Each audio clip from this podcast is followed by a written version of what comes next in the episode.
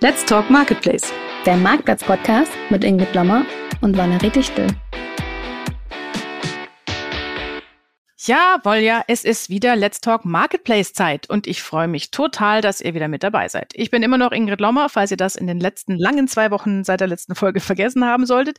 Und ich bin heute total heiß auf die nächste Folge mit meiner lieben Valerie Dichtel.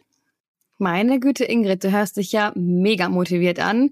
Du hast ja letzte Woche Urlaub gehabt und es hat wohl voll eingeschlagen, oder? Wie war es denn auf Kreta? Auch so heiß, wie du jetzt einschlägst? Oh, es war schon warm, aber hier war es irgendwie noch warmer. Also wir hatten ja in München irgendwie 37 Grad. Ich bin gestern aus dem Flieger gestiegen und dachte mir, warum ist es hier so warm? aber grundsätzlich bin ich eine Frau einfacher Freuden. Ne? Sonne, Meer, alte Ruinen, lauschige kretische Tavernen und ich bin schon komplett happy. Und übrigens könnt ihr alle froh sein, dass äh, Valerie und ich einen Podcast machen und keinen Videocast passt, liebe HörerInnen. Ich bin nämlich sowas von braun gebrannt. Wenn ihr das sehen könntet, ihr würdet grün vor Neid werden. Ich bin neidisch, aber ich hole es dann im Sommer nach. Auf jeden Fall kann ich das von mir nicht behaupten. In Berlin, ich war die letzten Tage in Berlin und das schaut man eher, dass man dann drin bleibt bei den Temperaturen, weil das kühle Nass fehlt. Tatsächlich habe ich das dann gestern noch nachgeholt an der Isar und habe sogar einen Biber gesehen. Never ever did this before. Es war echt richtig cool. Und ähm, ja, also auf jeden Fall ein Vorteil des Podcasts. Ich sehe dich jetzt auch nicht. Das heißt, ich bin nicht grün, sondern bleib weiterhin blass und freue mich, dass die Elfe heute da ist bei uns. Wir haben nämlich einen Gast, liebe Zuhörer. Äh, Elfe Diederichs ist Geschäftsleiterin bei der Full-Service E-Commerce Agentur Hatraco. Elfe, schön, dass du bei uns bist. Jetzt können wir uns auch gleich mal als die smarten drei bezeichnen. Und voll äh, Dreier äh, Frauenpower, würde ich sagen. Auf jeden Fall, Elfe, willkommen. Vielen, vielen Dank für die nette Anmoderation, liebe Valerie und hallo Ingrid. Ja, Valerie und ich haben Elve auf der Marktplatz-Convention kennengelernt. Da haben wir sowohl auf der Bühne als auch abseits davon rege mit Marc Steyer und Marco Albert über das äh, Thema Marktplatzgeschäft outsourcen oder selber machen diskutiert. Und da waren wir ziemlich begeistert von der Elbe. Nicht nur wir, sondern auch eine Menge unserer Teilnehmer. Und dann hat sie auch noch ganz leichtfertig auf LinkedIn geschrieben, dass sie mit uns zu allen Schandtaten bereit ist. Selber schuld, sage ich da nur. Deswegen haben wir sie natürlich gleich zu Let's Talk Marketplace eingeladen. Äh, kleiner Hinweis an der Stelle, die Panel-Diskussionen könnt ihr euch mittlerweile auch auf internetworld.de in voller Länge anschauen. Ich verlinke sie dann nachher in der Episodenbeschreibung. Lohnt sich wirklich reinzuschauen. Ja, genau. Und wir haben jetzt einfach mal geschaut, was können wir im Podcast einfach nochmal über das Thema Full Service E-Commerce mit reinbringen. Wir wir haben ja schon öfter auch drüber geredet, mhm. wo sind da die Unterschiede und ähm, haben gedacht, da machen wir doch mal einen ordentlichen Deep Dive und haben uns die Elfe reingeholt. Genau. Elfe, äh, für unsere bedauernswerten Zuhörer, die bei der Marktplatz Convention nicht dabei waren, vielleicht stellst du dich mal kurz vor und erklärst uns, warum wir dich eingeladen haben, um über das Thema Full Service E-Commerce zu sprechen. Ja, erstmal nochmal vielen Dank für die Einladung. Ich arbeite für die Hatrago GmbH. Wir haben uns 2003 gegründet und ich bin die Teil der Geschäftsleitung, leite das operative Geschäft dort.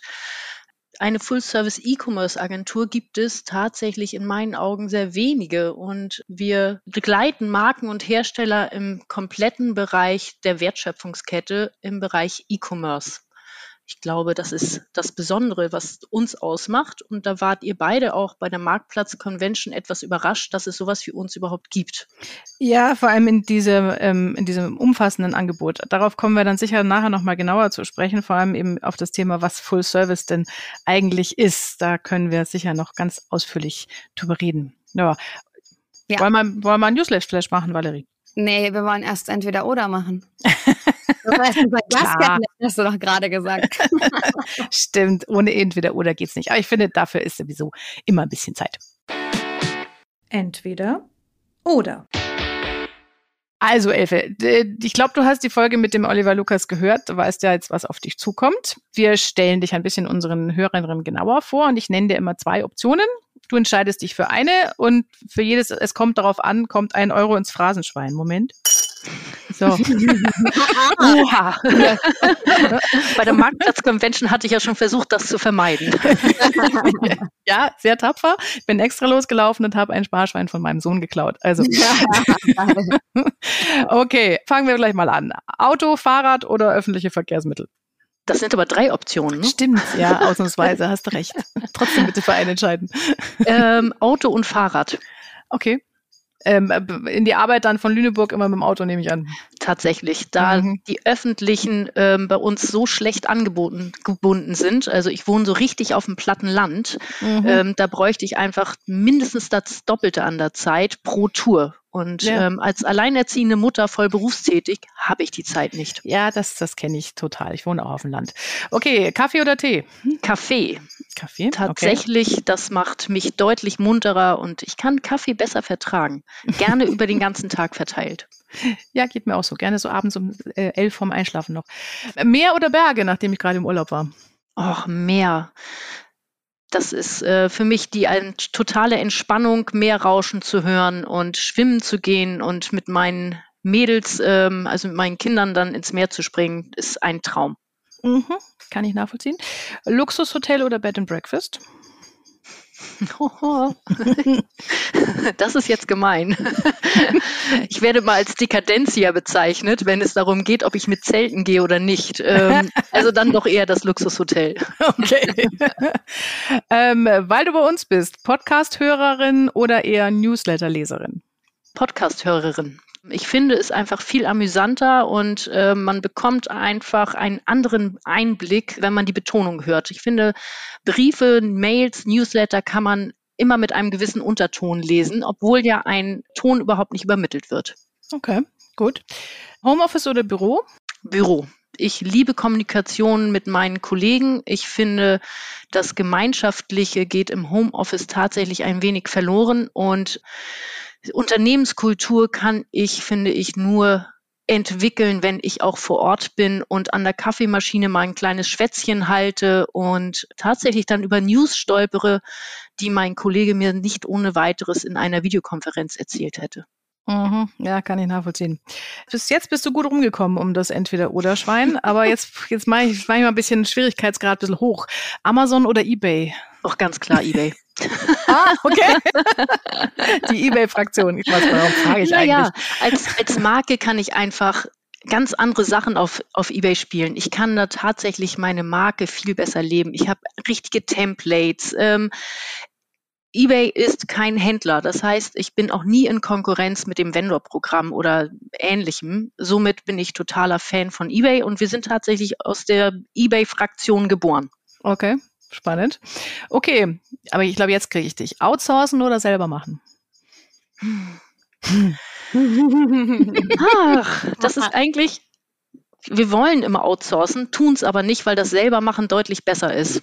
Deshalb auch da gibt es kein Entweder-Oder. Wir sind da tatsächlich eher beim selber machen.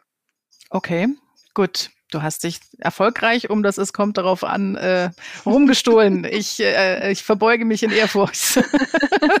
Vielen Dank. Sehr gern. So, dann können wir jetzt aber Newsflash machen, oder Valerie? Ja, auf jeden Fall. Na gut, Mama. Newsflash. So, ganz frisch heute Morgen geschrieben habe ich es erst. Fünf neue Amazon-Marktplätze sollen anscheinend demnächst starten. Und zwar im September ein neuer Amazon-Marktplatz in Belgien. Und im ersten Quartal 2023, es geht alles aus irgendwelchen geleakten Dokumenten vor, die Business Insider vorlesen. Es sollen Marktplätze in Südafrika, in Nigeria, in Chile und in Kolumbien an den Start gehen.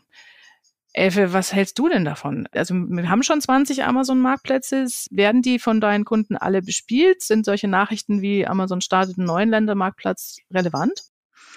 Tatsächlich ist das gar nicht so relevant für meine Kunden, ähm, obwohl ich tatsächlich schon mal nach meiner Südamerika-Strategie im Bereich des Kaffees gefragt wurde. Hm. Ähm, jetzt könnte ich eine liefern. Nichtsdestotrotz finde ich das für ein deutsches oder in Deutschland ansässiges Unternehmen unglaublich schwierig, jetzt ähm, Kolumbien und Co. zu bespielen.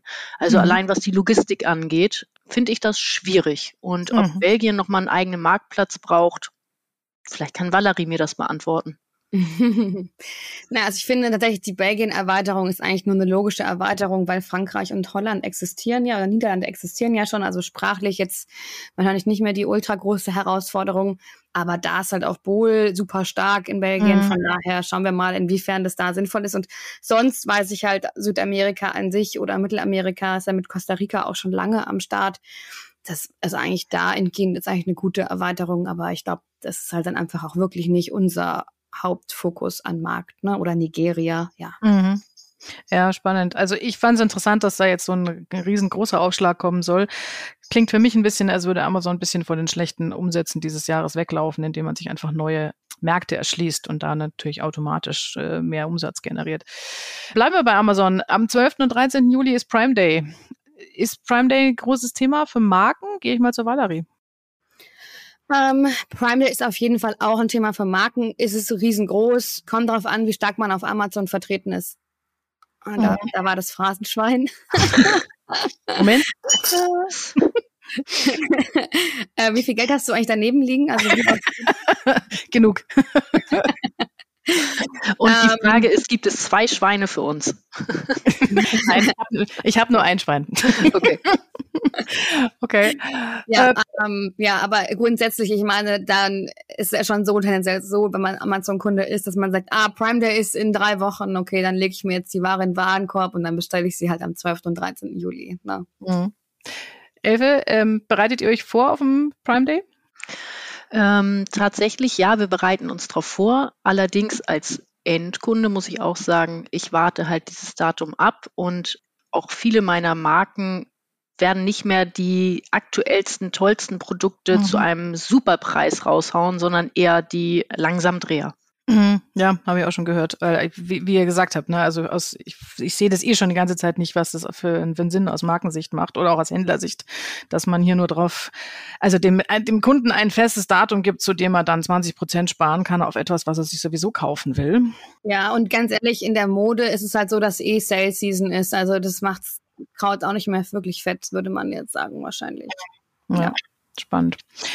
Gut, ähm, dann haben wir ein paar Geschichten mit neuer Technologie. eBay und Lidl zum Beispiel starten jetzt Live-Shopping-Formate. Amazon testet virtuelle Anproben mit so einer Augmented Reality-Funktionalität. Da kannst du dir dann Sneaker direkt am Fuß anprobieren und solche Sachen.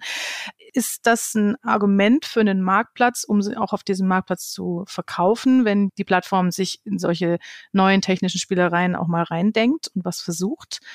Oder guckt man sich das an von außen und denkt sich, ja, Live-Shopping brauche ich jetzt gerade noch nicht. Elve, Ebay-Fan. Ja, gestern gab es ja schon das erste Live-Shopping-Event bei eBay. Mhm. Ich weiß nicht, ob ihr das verfolgt habt. Ich fand, es war ein bisschen heinzärmlich. Ähm, ich hätte da mehr erwartet. Ähm, zur großen Lockdown-Zeit haben Christ und andere Unternehmen das ja sehr, sehr gut eigentlich vorgeführt, wie sie in ihren Filialen standen und geschwärmt haben für ihre Uhren. Ja, stimmt. Nichtsdestotrotz glaube ich, dass das ein Format ist, was die nächste Generation anspricht und was wir brauchen und auch auf den Marktplätzen brauchen. Mhm. Weil es, es ist ja schon lange was, was in Asien total gang und gäbe ist, was in China total normal ist, wenn du da kein Live-Chat dabei hast und kein Live-Shopping, dann ist so, ja, wie ihr könnt es nicht.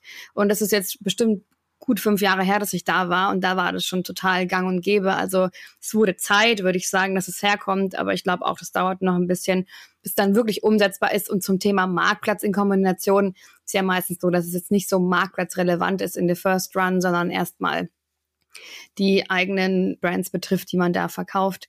Jetzt bei eBay nicht, aber ich glaube, es wurde Zeit und schauen wir mal, wie wir das dann da managen werden mit dem ganzen Live-Content. Ich glaube, das stellt einfach die Marken vor extreme Herausforderungen, weil sie es natürlich wieder nicht kennen. Ja, wieder was Neues und ich, ich bin auch gespannt, wie lange das noch dauert. Das, mir kommt es mit diesen ganzen Live-Shopping-Geschichten so ein bisschen vor, wie damals als Mobile Shopping anfing, vor irgendwie, also vor gefühlt als ich angefangen habe bei der Internet World, und das ist schon viel zu lange her, dass ich drüber reden darf, da ging es schon immer los mit jetzt demnächst gleich sofort, morgen nächsten Dienstag kommt Mobile Shopping. Und es kam und kam und kam und kam nicht. Ja, jetzt mittlerweile ist es endlich da, aber es ist viel, viel später als in den, in den asiatischen Ländern. Und mir kommt es damit auch so vor. Also wann immer wir was schreiben über Live-Shopping, äh, findet man keine richtig guten Beispiele in Europa. Aber gut, vielleicht wird es ja jetzt langsam. Ich habe viel Amazon heute. Was habe ich hier noch? Amazon steht vor einer Einigung mit der EU-Wettbewerbsbehörde. Äh, e da ging es darum, dass die Frau Vestager, die immer gerne hinter Amazon her ist, hat Amazon vorgeworfen, sie würden die Buybox zu stark kontrollieren und das wäre nicht transparent genug, dass das Seller und äh, irgendwie nachvollziehen könnten, wie man da reinkommt. Und jetzt sieht es so aus, als würde Amazon da auf eine Einigung zielen und vielleicht anfangen, Daten über diese Buybox und wie sie funktioniert mit Sellern zu teilen. Elve, aus deiner Sicht, ist das eine gute Nachricht? Total, tatsächlich. Ähm, immer wieder bin ich äh, vor Rätsel gestellt, warum wir ausgeblendet werden, warum plötzlich der eine Händler, der zu gleichen Bedingungen eigentlich verkauft wie wir, mit gleichem Profil gezeigt wird und andere nicht. Also mhm. gerade was Prime angeht, finde ich das tatsächlich immer wieder eine kleine äh, Überraschungstüte. Mhm. Ist das schon ein Thema für deine Marken, Valerie, oder fällt es unter, dass die meisten sind noch gar nicht so weit, dass, dass sie sich darüber Gedanken machen können? Ah, nee, das ist ein Riesenthema tatsächlich. Also, das ist ja total undurchsichtig. Wer gewinnt jetzt am Ende die Buybox? Und da ist ja Amazon noch mal intransparenter als vielleicht manche andere. Da spricht zum Beispiel Otto recht offen drüber. Aber in der Regel ist genau das eben diese Blackbox. Wie kriegen wir die Buybox? Und von daher begrüße ich das auch sehr, dass man da so ein bisschen mehr Licht ins Dunkel bringt. Mhm. Okay. Ich muss ein bisschen auf die Zeit schauen, deswegen muss ich ein bisschen zusammenkürzen. Aber den nehme ich noch mit. Kaufland.de hat sein Sortiment ausgebaut. 8000 Händler sind da mittlerweile drauf, über 40 Millionen Produkte. Man hat den Eindruck, als würden die richtig Gas geben. Kommt es denn im Markt auch an?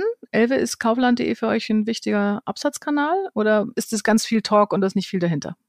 Also ich finde tatsächlich, dass Kaufland inzwischen sehr interessant geworden ist. Ähm, aus Markensicht ist das etwas schwierig. Ähm, man kann ja die Marke nicht so richtig gut repräsentieren wie auf anderen Marktplätzen. Allerdings ziehen die Verkäufe deutlich an, noch lange nicht so wie die großen Konkurrenten, aber ich lese deutlich mehr über Kaufland und bei uns zieht das Geschäft tatsächlich an und wir versuchen möglichst viele Marken auch auf Kaufland zu bringen. Mhm. Das sieht im Bereich Fashion wahrscheinlich ein bisschen anders aus, Valerie, oder? Ja, also Kaufland ist im Bereich Fashion, da kann ich sage immer so, überleg dir, was du im Kaufland an Fashion für, an Fashion kaufen würdest. Und das ist dann meistens Basics, Wäsche, Strumpfhosen, sowas. Ich glaube, dafür ist es immer noch gut. Oder auch Workwear haben wir auch zum Beispiel mal gelernt.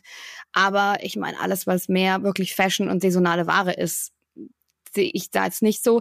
Wir sind mhm. aber auch immer wieder überrascht. Es gibt die einen, die sagen, hat gar nicht funktioniert. Es gibt die anderen, die sagen, funktioniert mega gut. Also es kommt drauf an. Darf man ausprobieren. Tatsächlich kommt es auf das Sortiment drauf an. Und wir verkaufen sehr viel Lebensmittel und das funktioniert. Ja, mhm. genau, ja, da steht ja auch Kaufland im Grunde ja. genommen. Ne? Okay.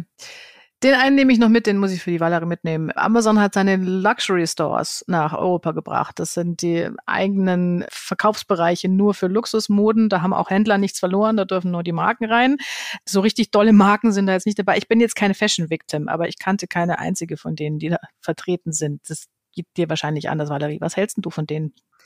Ich habe mir das ja gerade mal angeschaut. Ehrlicherweise wäre es mir nicht mal aufgefallen, wenn du es nicht in den News erwähnt hättest. Und äh, also ganz ehrlich, ja, da sind halt jetzt Marken drin, wie ein Elisab oder so. Da kostet halt ein, ein Plissé-Rock irgendwie 750 Euro. Der ist aber genauso mager beschrieben wie die meisten anderen Amazon-Artikel, die über Wholesale verkauft werden. Und dann denke ich mir halt auch so, also ehrlich.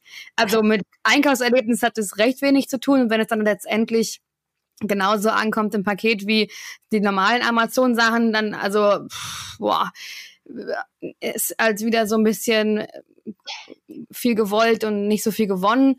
Ich sehe es halt zum Beispiel, wenn du jetzt halt bei Bräuniger bestellst oder My Theresa, wo du genau diese Marken shoppen würdest, ja, da kommst du halt, bekommst du halt ein Paket, das sieht nett aus, es hat noch Seidenpapier drin und ist nett irgendwie verpackt, ja. Es hat einfach eine andere Qualität und auch eine andere Wertigkeit gegenüber dem Produkt, das dann letztendlich auch da drin ist. Ja. Ja, ja, das mag auch einfach einer der Gründe sein, warum sie halt die großen Marken auch weiterhin nicht kriegen. Ja.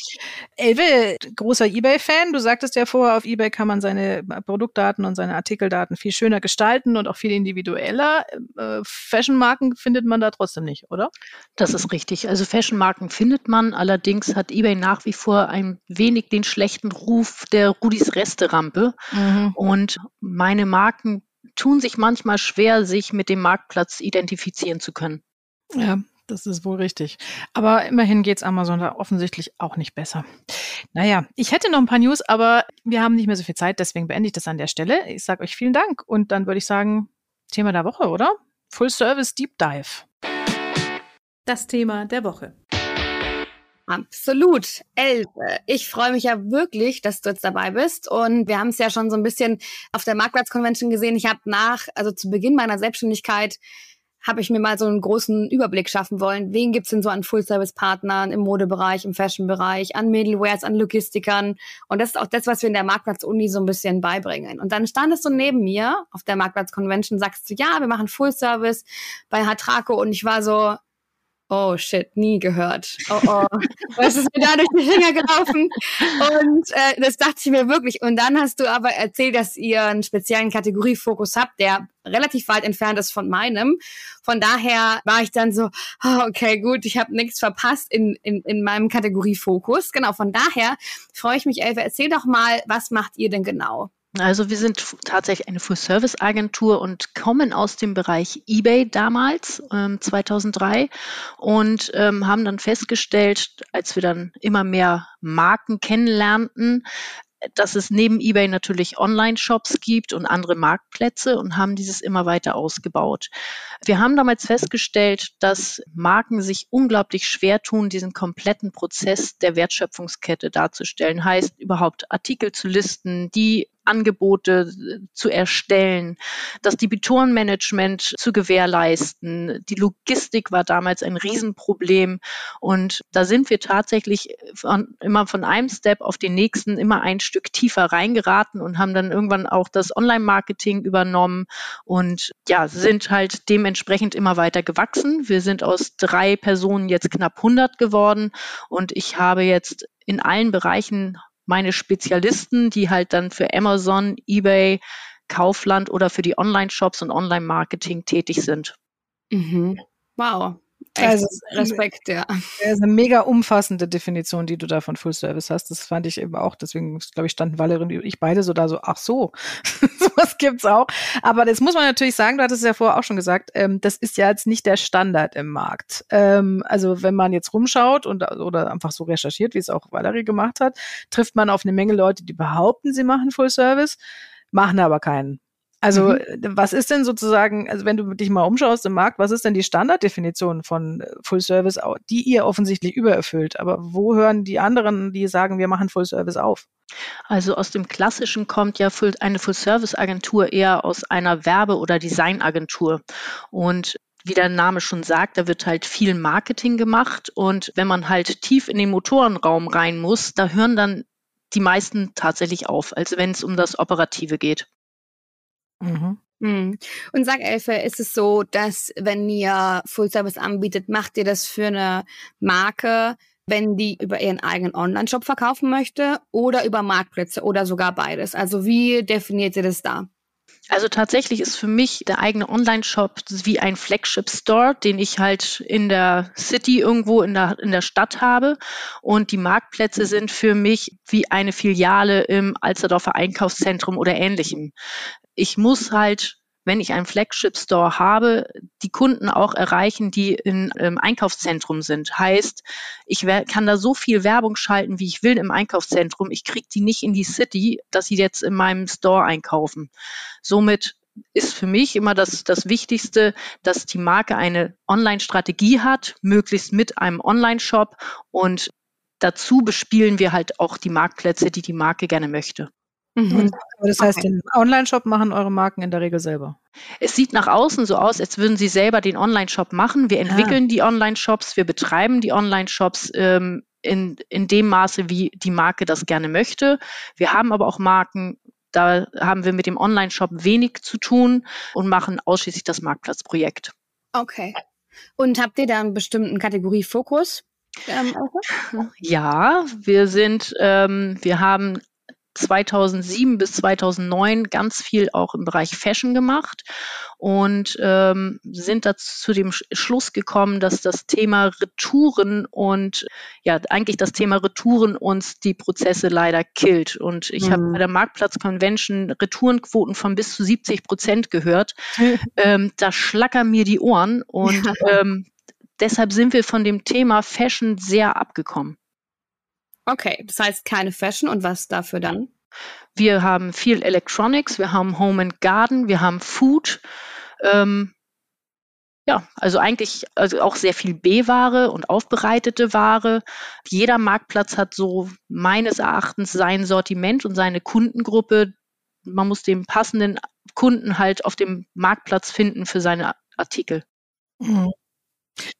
Ich finde das total spannend, was du gesagt hast, dass ihr da so ganz unterschiedliche Formate habt. Also ihr arbeitet manchmal, manchmal macht ihr das ganze Online-Geschäft im Hintergrund für die Marke, ohne dass man das, der Kunde das von außen sehen würde. Aber im Endeffekt seid ihr dafür zuständig. Manchmal macht ihr nur das Marktplatzgeschäft, manchmal so Mischformen. Jetzt habe ich mit der Valerie bei uns im Podcast schon ganz oft darüber gesprochen, dass ja sogar innerhalb eines Markenunternehmens es schwierig ist, wenn die Marktplatzabteilung irgendwas will, was der Vertrieb nicht will oder dann, dann grätscht wieder von der anderen Seite der, der stationäre Vertriebsleiter ein und was auch immer. Wie macht ihr das, dass ihr als, als externer Dienstleister dann trotzdem in diesen ganzen Schwierigkeiten, die innerhalb der, äh, der Marke selbst schon bestehen, was die Ausrichtung des E-Commerce-Konzepts angeht, dass ihr da nicht irgendwie, ich weiß nicht, von, von Pontius Pilatus lauft und äh, nicht richtig was entschieden kriegt?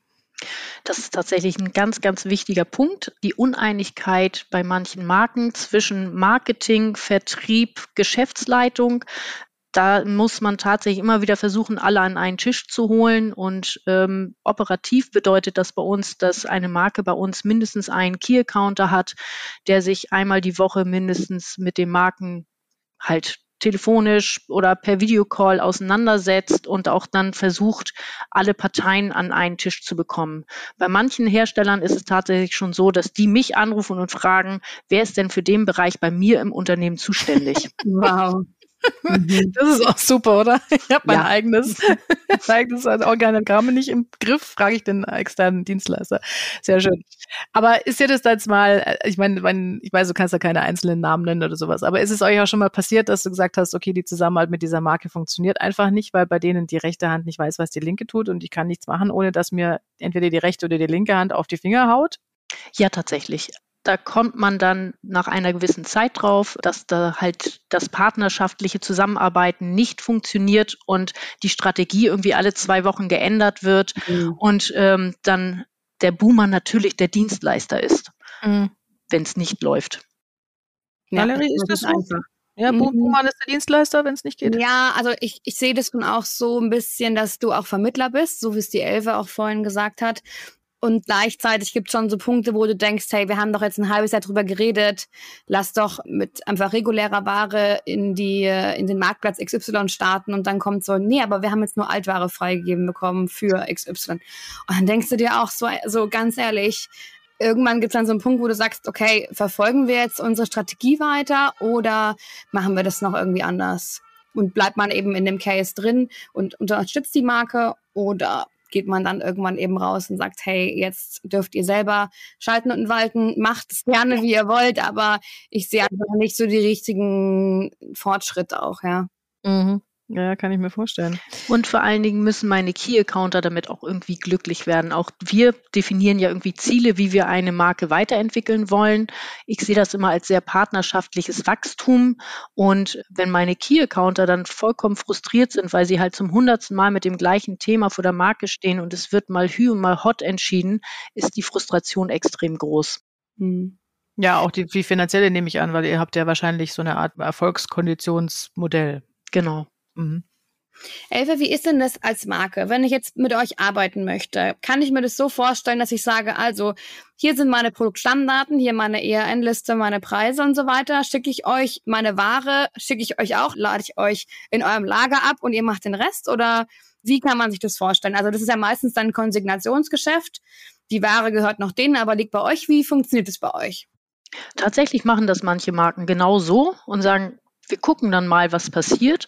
Meistens ist es aber eher so, dass auch sehr viel damit mitgesprochen werden will, dass manche Marken selber die Hand anlegen wollen und ich dann die Accounts erstelle auf den Marktplätzen, den Online-Shop bauen lasse und Schulungen gebe, wie sie halt mit dem Online-Shop verfahren. Und wenn wir dann halt den Mandanten bei uns eingerichtet haben und alle Prozesse definiert haben, können sie auch dann ihre Ware zu uns schicken. Also wir können die Logistik übernehmen, müssen es aber auch nicht. Also wir können auch Dropshipment machen. Ah, okay. Also cool. ja. Mhm. Was muss denn die Marke mitbringen? Also jetzt nicht nur bei der Zusammenarbeit mit euch, sondern mit jeder Art von externem Dienstleister. Was, was muss auf Markenseite passieren, damit diese Zusammenarbeit gut funktioniert? Also wünschenswert ist, dass wir ein partnerschaftliches Zusammenarbeiten haben und gemeinsam dann auch die Ziele definieren. Und tatsächlich dieses No-Go, das wir eben schon angesprochen haben, dass die rechte Hand nicht weiß, was die linke tut, ist schwierig, kennen wir und wir geben uns da die größte Mühe, dann alles zu sortieren und die Probleme auch innerhalb der Marke zu lösen. Mhm.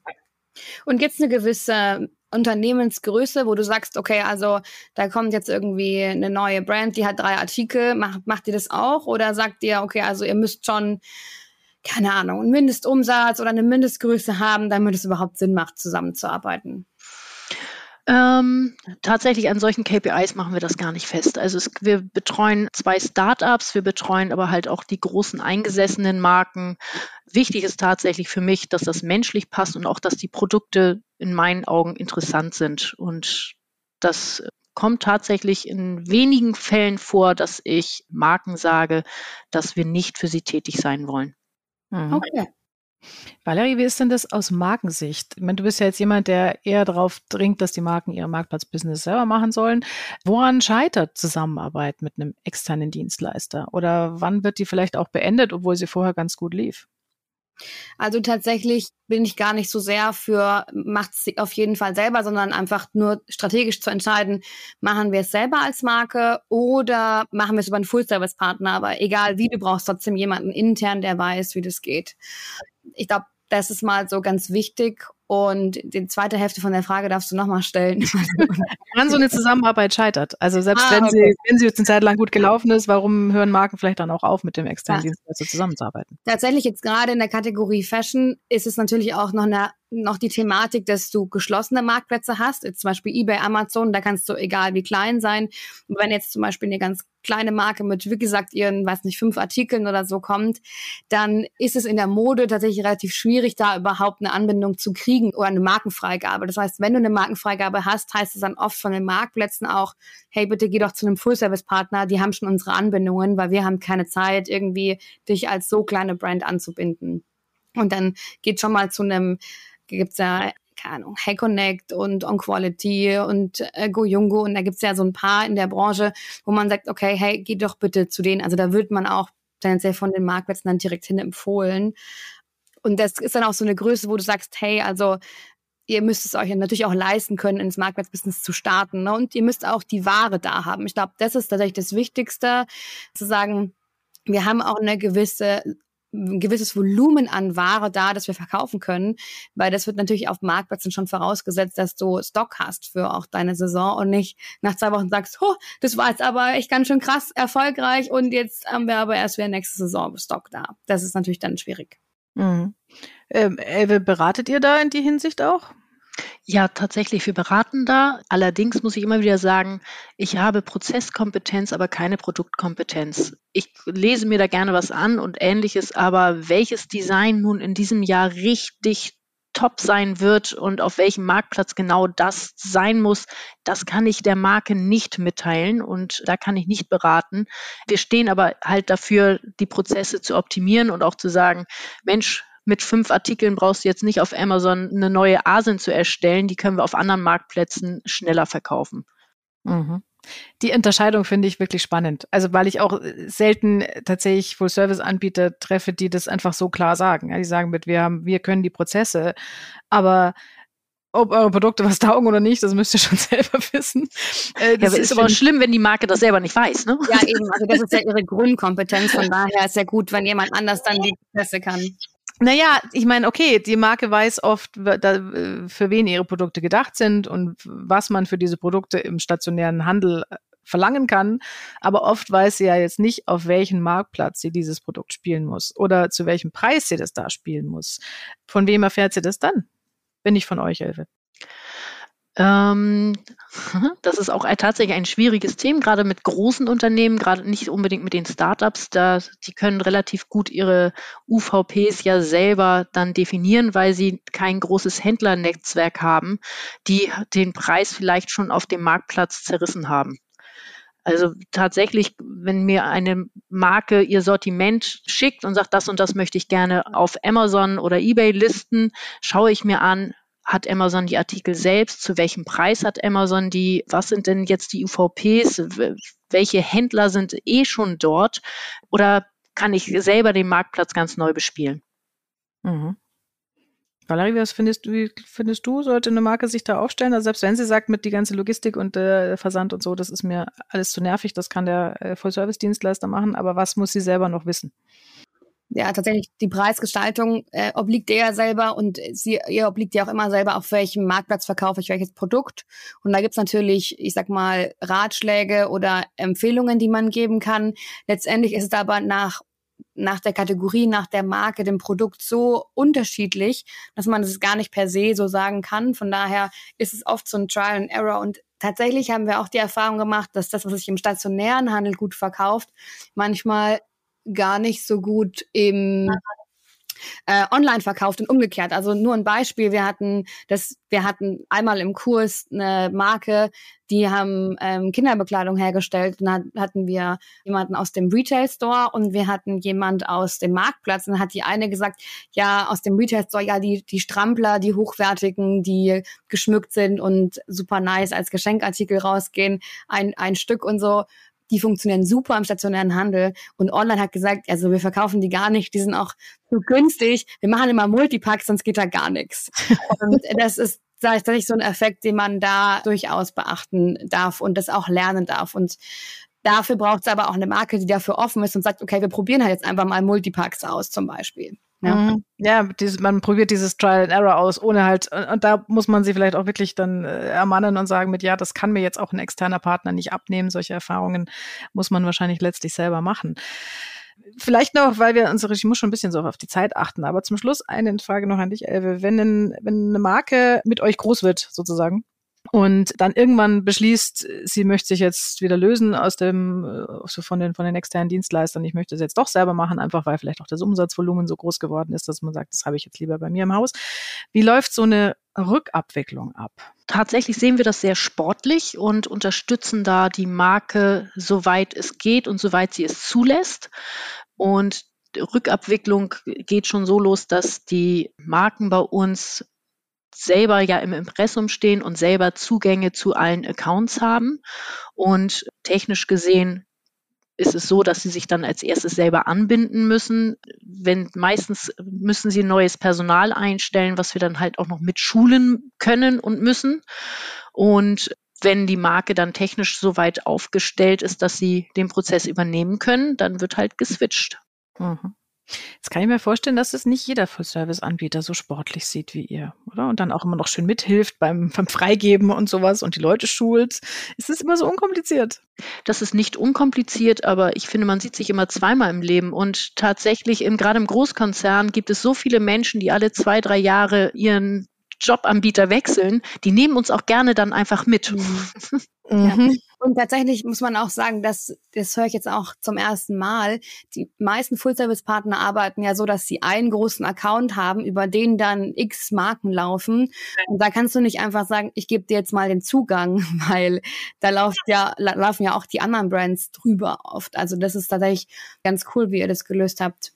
Ja, ganz wichtig finde ich auch, ähm, Full Service halt ist auch bis zur Logistik. Was ich mache, ist halt bei anderen Agenturen dann einen Testkauf zu machen. Und wenn ich dann schon sehe, dass ich halt von XYZ dann mein, meine Bestellbestätigung und meine Rechnung bekomme und nicht von der Marke, die er eigentlich repräsentieren möchte, dann ist das für mich kein Full Service Anbieter. Ja, also da, da müssen wir jetzt aber noch kurz einhaken. Hier eine, hier eine Entschuldigung an meinen armen, armen Audiotechniker, der jetzt wieder die lange Folge schneiden muss. Aber das finde ich jetzt total spannend noch, ja. Also wenn du sagst, mit, das ist so, eine, so ein Zeichen für dieser Dienstleister passt vielleicht nicht für mich, wenn ich eine Testbestellung mache und dann kriege ich eben eine Rechnung von dem Dienstleister statt von der Marke. Was sind denn noch so Telltales? Also wie, wie muss man rangehen, um einen Dienstleister zu finden, der dann wirklich zu einem passt? Das ist die Testbestellung ist ein schönes Beispiel. Fällt euch noch was anderes ein? Tatsächlich auch, ähm, was macht denn mein Wettbewerb? Da so sind auch einige Unternehmen zu uns gekommen, die haben dann geguckt, was macht eigentlich mein Wettbewerber, mit welchem Dienstleister arbeitet der zusammen und was kann der eigentlich alles leisten? Wir bieten ja auch den, also dadurch, dass wir jedem Unternehmen, also jeder Marke auch die Möglichkeit bieten, im eigenen Impressum anzu, äh, zu verkaufen, ruft auch der Endkunde bei mir im Kundenservice an und weiß, dass er halt bei Philips gelandet ist auf Marktplatz und nicht bei Hatraco. Deshalb sind wir auch nicht besonders bekannt als Hatraco, sondern wir stehen halt immer hinter der Marke. Und somit für mich als Marke wäre es wichtig, die Kundendaten zu bekommen und den neuen Kunden, den ich jetzt nun mal endlich habe und endlich Kontakt zu meinem Endkunden habe, auch mit in die komplette Customer Journey mit einzubeziehen. Mhm. Finde ich cool. Valerie, hast du noch was dazu zu fügen, wie man sich einen Full-Service-Anbieter aussucht und sagt, okay, der passt jetzt wirklich gut für mich? Sich auch Kundenerfahrungen anzuhören, also genau nachzuhören auch, ähm, hey, kenne ich schon jemanden, der über die angebunden ist, was ist deren Erfahrung? Das ist, glaube ich, ausschlaggebend auch. Mhm. Ja. Okay. Gut, ähm, jetzt muss ich ja wirklich Schluss machen. Sorry, Klaus, an der Stelle. Aber das war es jetzt leider und das war alles sehr spannend. Elve, vielen Dank für deine Zeit und für unseren schönen Deep Dive zum Thema Full-Service-Anbieter. Ich hoffe, ihr habt alle da auch was mitnehmen können. Und äh, wenn ihr mögt, mögt, dann lasst es uns doch mal gerne wissen, wie ihr das Ganze macht. Nutzt ihr Full-Service-Anbieter oder macht ihr das Marktplatzgeschäft, E-Commerce-Geschäft insgesamt lieber selber und natürlich auch warum? Würde uns alles sehr interessieren. Ja, auf jeden Fall. Und ähm, ja, immer her mit dem Feedback, das ihr habt. Folgt und abonniert uns gerne weiterhin auf Spotify, iTunes und Co. Wir hören uns in zwei Wochen wieder. Ingrid, sag mir nochmal, was haben wir in zwei Wochen geplant als Thema? Da haben wir schon wieder einen spannenden Gast und zwar diesmal einen meiner absoluten Lieblingshändler im deutschsprachigen E-Commerce, nämlich den Klaus Forsthofer von der ACE GmbH. Weiß noch, wir haben letztes Mal bei Let's Talk Marketplace darüber gesprochen, dass auf der Marktplatz Convention das Thema Pricing so ein heißes Thema war, wurde übelst diskutiert und genau dieses heiße Eisen, das wollen wir zusammen mit dem Klaus mal anfassen und mal reinhören, wie man das dann jetzt am geschicktesten macht mit dem Pricing auf Marktplätzen, ohne möglichst gleich am nächsten Tag von Amazon gesperrt zu werden. ja, da freue ich mich jetzt schon drauf, vor allem, weil wir die Komponente Händler haben und die Herstellersicht. Und ja, von daher lieben Dank euch allen fürs Zuhören und dann hören wir uns wieder in zwei Wochen. Bis bald. Vielen Dank, Elfe. Vielen Dank an euch beide. Tschüss. Ja, tschüss. Das war Let's Talk Marketplace, der Marktplatz-Podcast mit Valerie Dichtel und Ingrid Lommer.